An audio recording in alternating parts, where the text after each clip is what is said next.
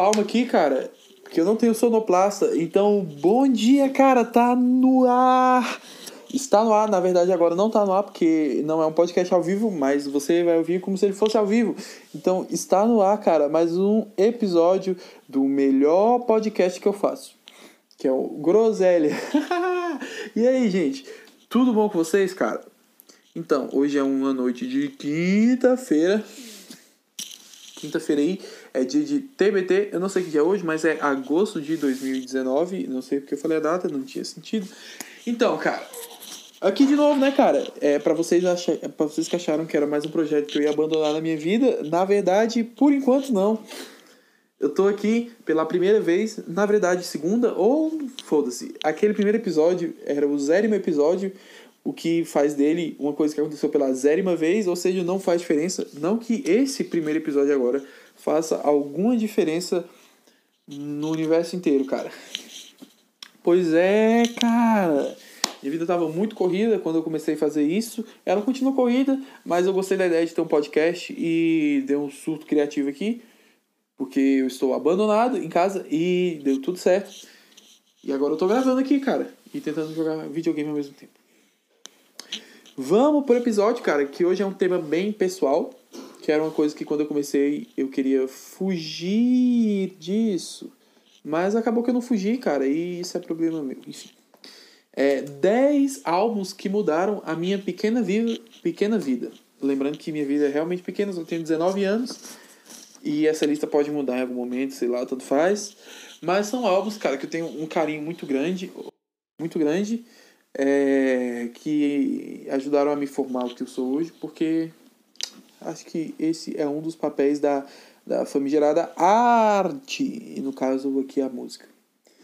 É, vamos lá, cara. O álbum número 1, um, cara, é o Rosa de Saron Acústico e ao Vivo 1 de 2008. É, mano, eu gosto muito desse. Cara, pra mim é um. Acho que é o melhor registro do, do Rosa de Saron. É, Rosa Saron foi a primeira banda assim que eu fiquei, tipo, muito fanático, cara, que eu só falava nisso. É uma banda que eu gostei muito, gostei muito, muito, muito e gosto até hoje. É, foi a primeira banda assim que eu, tipo, caralho, o Guilherme só fala em Rosa de Saron, sacou?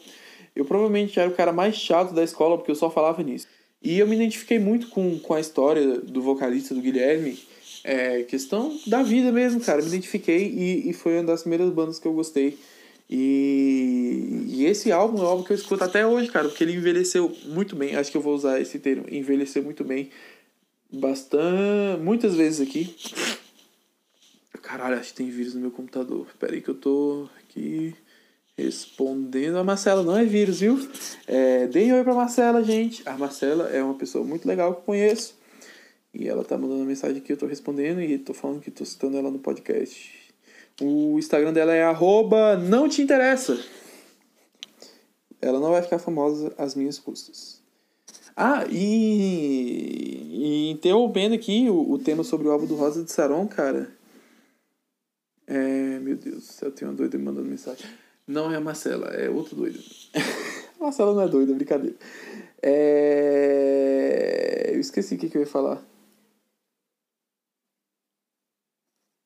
Ah, sim, cara, eu tô sentindo a fama do podcast porque eu postei aquele primeiro episódio de 4 minutos e recebi um oi sumido no WhatsApp. Eu achei isso incrível, cara. Um oi sumido, mano. Isso, e, véio, é a fama, é a fama. É o, é o, é o grande. É o grande market de podcasts. Eu tô me sentindo muito publicitário falando esses termos em inglês.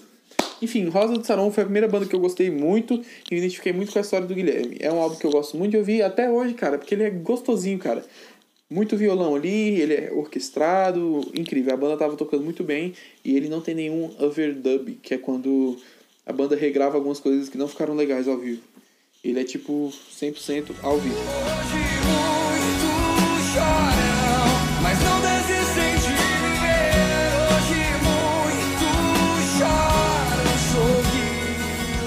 Segundo álbum dessa lista aqui, cara, que tem 10 álbuns, é o álbum Banda do Mar, da Banda do Mar.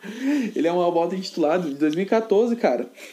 Que, assim, por eu ter 19 anos, cara, eu não fui muito apresentado pelos meus pais ao rolê Los Hermanos da parada.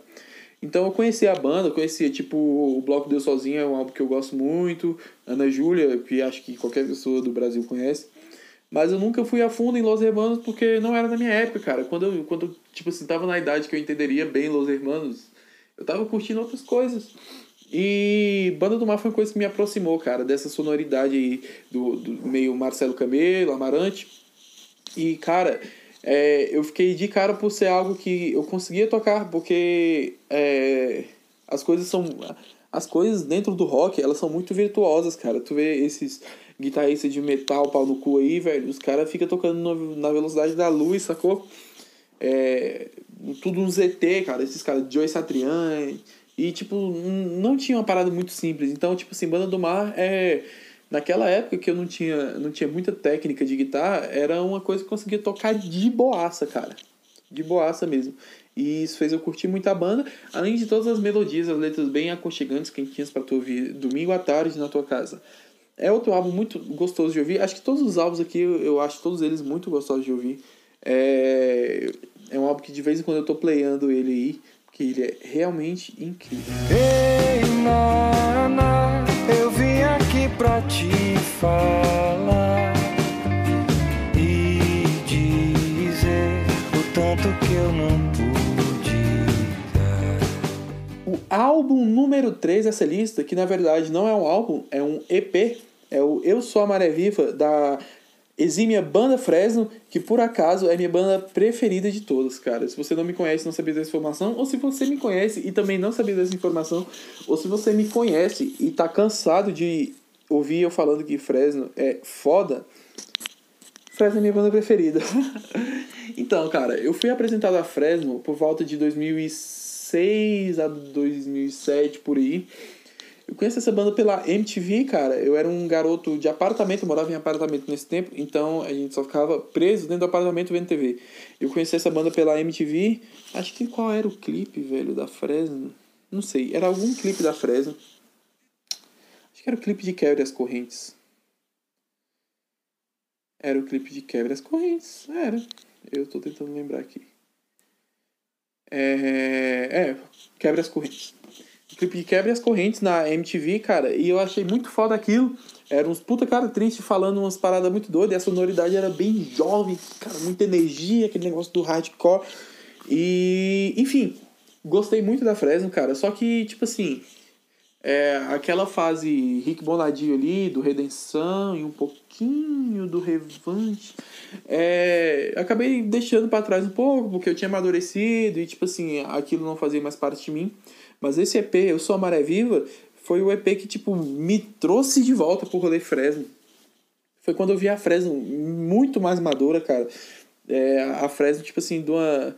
Tipo, se, se consolidando mesmo ali como uma banda, uma banda que vai durar por muito tempo, que vai durar, tipo, para sempre. E foi o álbum que fez eu gostar da banda, o EP, na verdade, né? É, eu já conheci esse EP e já voltei para escutar o Infinito, que eu não tinha escutado é, direito.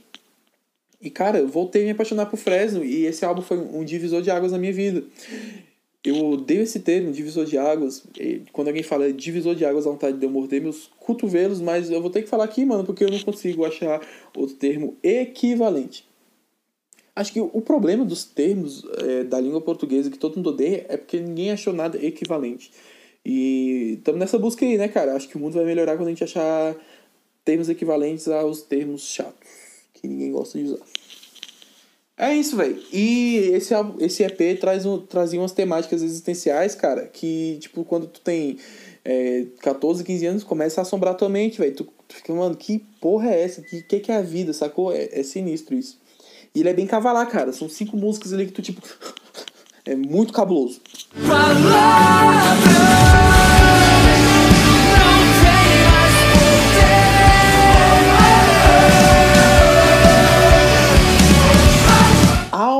Quadro dessa lista é o AM do Arctic Monkeys. Nossa, cara, olha o publicitário falando inglês aqui. cara, eu, eu tenho um carinho muito enorme por esse álbum, porque foi quando eu vi que o, que o rock poderia ser acessível sem ser o pastelão que a Fresno virou em 2008, sacou? Então, tipo assim, podia ter uma mixagem, uma mixagem de rock mesmo, cara, sacou? É, prato de bateria, guitarra comendo ali. E ele podia ser pop, cara. É, acho que o, o AM, acho não, tenho certeza que foi o álbum mais mainstream do Arctic Monkeys. É, um monte de gente nada a ver com, com Arctic Monkeys antes. Eu conheci Arctic Monkeys por volta de, por, por conta de quem mesmo? Acho que foi por um brother da escola. Eu conheci o Arctic Monkeys no Humbug, que é um álbum também deles que eu gosto muito. É uma galera que não tava, não tava no rolê Arctic Monkeys, conheceu o Arctic Monkeys pelo AM e, cara, ficou vidrado. É, é um álbum que todo mundo curtiu, cara. E vai me dizer, quem nunca, velho, quem nunca transou ou pensou em transar ouvindo do I Wanna sacou? É isso, cara. E provavelmente, segundo estatísticas aqui, cara, eu tenho dados reais científicos que Ryan Mine é a música que eu mais toquei na guitarra na minha vida, cara.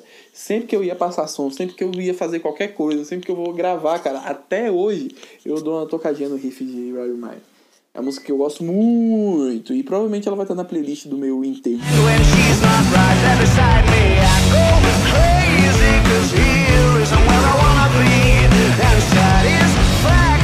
Cara, esse álbum aqui é foda. É foda, foda, foda. É o Dangerous do Michael Jackson.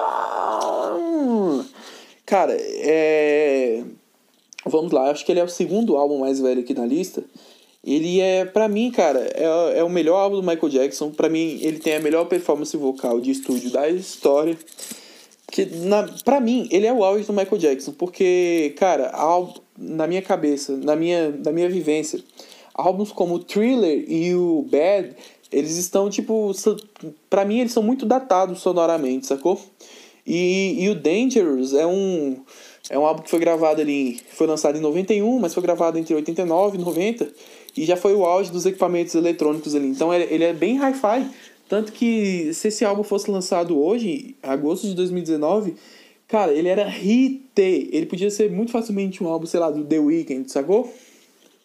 Ia todo mundo escutar. Isso faz dele um álbum atemporal, cara, que as pessoas vão escutar ele por muito tempo. Eu queria que escutassem mais, porque a galera não. A galera não dá muita moral para ele, sacou? É, e os clipes são lindos, cara. E foi, isso foi exatamente isso. O Michael Jackson mais perto da minha realidade. Foi o Michael Jackson mais próximo de mim, porque eu achava, sei lá, Billie Jean muito distante, cara. Sacou? E, e para mim esse é o melhor álbum do Michael Jackson, é o Dangerous. Dangerous.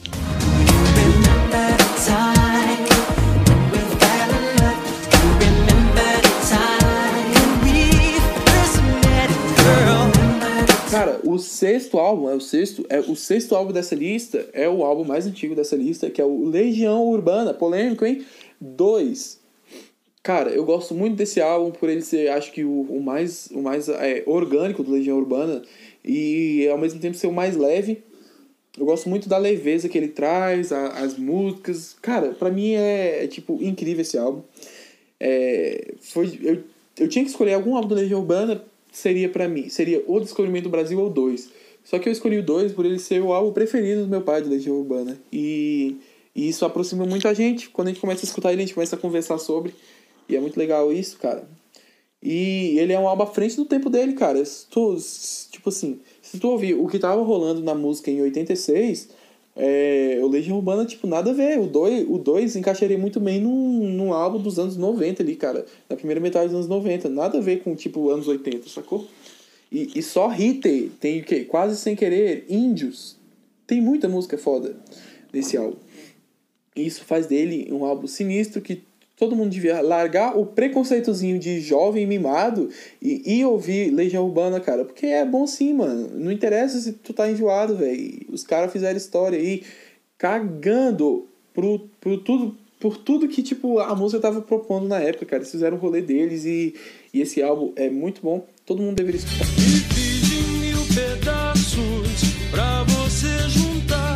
e queria sempre achar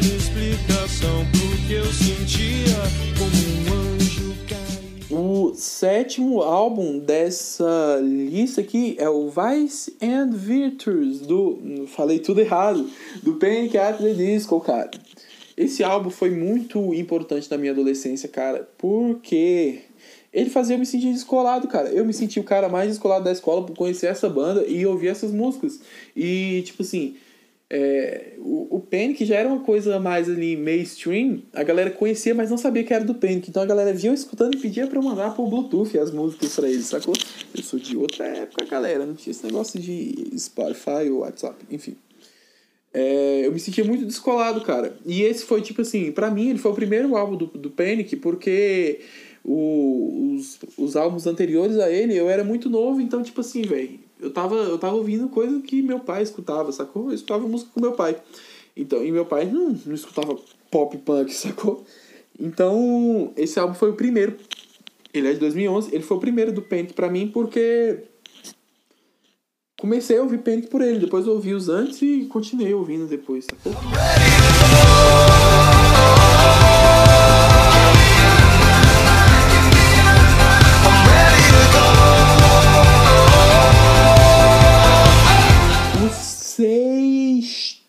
Álbum. É o sexto? Mano, não, sexto já. 5, 6, 7. O oitavo. Eu tô lendo minha pauta aqui, cara. Eu, tenho, eu faço minha pauta antes. O sétimo álbum. Não, cara, o oitavo. O oitavo. É porque eu só coloquei número até o 5. Até o Dangerous, Michael Jackson. o Legião Urbana 6. Panic 7. Maroon 5 8. Maroon 5 com o disco V ou 5, sei lá. É o quinto álbum do Maroon 5, que foi lançado em 2014, cara. Foi, foi um tempo que eu tava. 2014, 2015 ali. Eu era um roqueirinho chato pra caralho, sacou? Eu era chato, mano. O rock é superior a tudo. E esse álbum, eu ouvi ele por muito tempo escondido, cara. Porque eu não queria deixar transparecer que eu não era um cara 100% roqueiro. O que é uma grandíssima babaquice, cara. Coisa de gente idiota. Se tu é 100% roqueiro até hoje, é, vai tomar no seu cu, mano. Sacou? Tu é chato. Tu tem que dançar. É, foi um álbum que me trouxe de volta pra música pop, cara. Ele é um, um álbum com as, com as melodias sinistramente fodas, cara. As letras são pesadas. Mano, rola uma parada meio freak, assim. Que eu acho que o, o Adam tem muito isso no liricamente, sacou? É, mano, só hit. Acho que hit Sugar, é, Maps, Live in California. Só, cara, só hit. Acho que o Maroon 5 ficou rico com esse álbum, cara. Quem, quem acha que o, o Maroon 5 ficou rico com uns Songs About Jane? É, eu acho que é isso, Songs About Jane.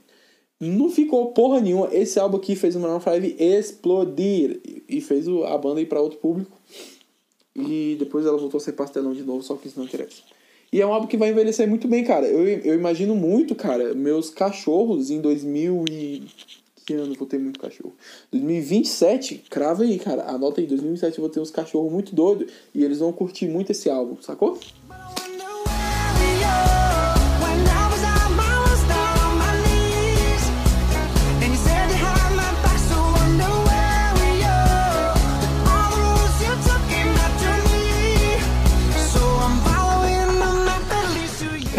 Penúltimo álbum dessa lista é o Spin, da banda americana, acho que eles são da, de Seattle. Seattle, cara, os caras são grunge. Tiger's Jaw. Vamos lá, cara. É, é mais um, um, álbum que me trouxe de volta pra um rolê que eu já era, sacou? E nesse caso foi um álbum que me fez voltar ao emo, cara. É um álbum bem emo, só que não um emo datado de, dos anos 2000, cara. É um emo 2017, século 21, cara um álbum sinistramente bom e lindo, cara. É, é, é, tem uma mina e um cara que cantam nessa banda, não sei o nome deles. É, a, as vozes se encaixam muito bem, cara. A sonoridade. E ele é um. Ele é uma daquelas grandes produções, cara, de. Grandes produções fonográficas, sacou? Então, tipo, tem uns violão de caminha. Ele é muito bom de ouvir, cara. Se tu vai viajar, escuta esse álbum que tu vai estar tá de vidro aberto cantando a, música que tocou aqui no começo desse episódio. Enfim, vocês perceberam, eu tô colocando música em todos os bagulhos, em todos os álbuns que eu tô falando. Provavelmente vou tomar um, um, um chute por direitos autorais, e mais foda-se, né? E pra mim ele é o álbum mais bonito da lista, assim, cara. É uma coisa que, tipo assim, tu, tu vê e tu fala, isso é uma coisa bonita, sacou? E amo muito esse álbum. Eu, esse, esse eu escuto com mais frequência. A cada 15 dias, talvez, eu tô escutando esse álbum.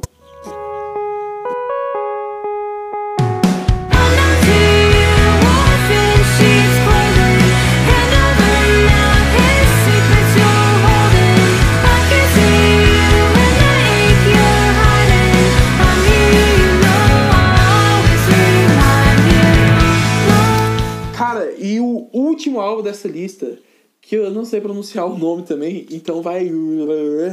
É o álbum do YouTube, Songs of Inno Innocence. Músicas de. Música de gente inocente. Música de inocente, aí. Cara, eu amo essa banda, é, é, a banda preferida do meu pai. Meu pai escuta muito YouTube e ele trouxe YouTube pros filhos dele. Então, tipo assim, meus irmãos, a gente gosta muito dessa banda. E, e cara, foi quando uma banda, uma banda já das antigas, igual o YouTube, apesar deles, deles serem uma banda muito à frente do seu tempo, eu não ligava, eu não dava a importância que eu deveria, porque, tipo assim, não era uma coisa muito atual, sacou? Isso foi quando o, o e esse álbum, acho que ele é de 2013, foi quando o YouTube casou, cara, com, com a atualidade, que tipo assim, YouTube explodiu, sei lá, no iTunes de novo, sacou? Esse álbum foi o primeiro lugar no, no iTunes.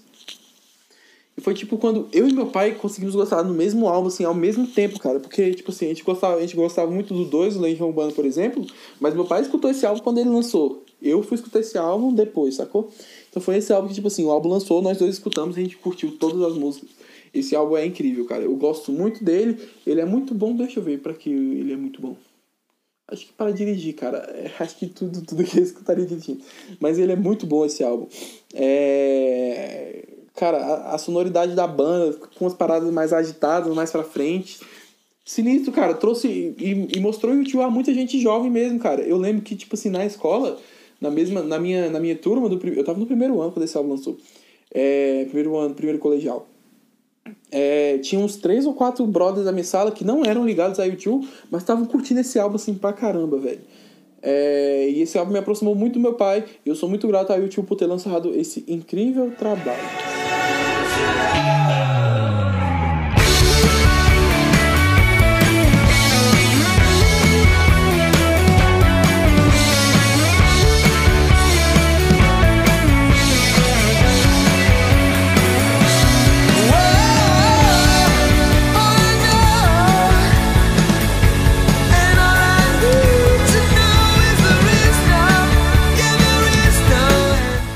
Cara, esses foram os 10 álbuns mais importantes da minha vida. Podem, pode ter uma parte 2 futuramente, quem sabe? Não sei, cara. Eu não sei de nada. Eu não sei nem se o Palmeiras vai ganhar do Grêmio, sacou?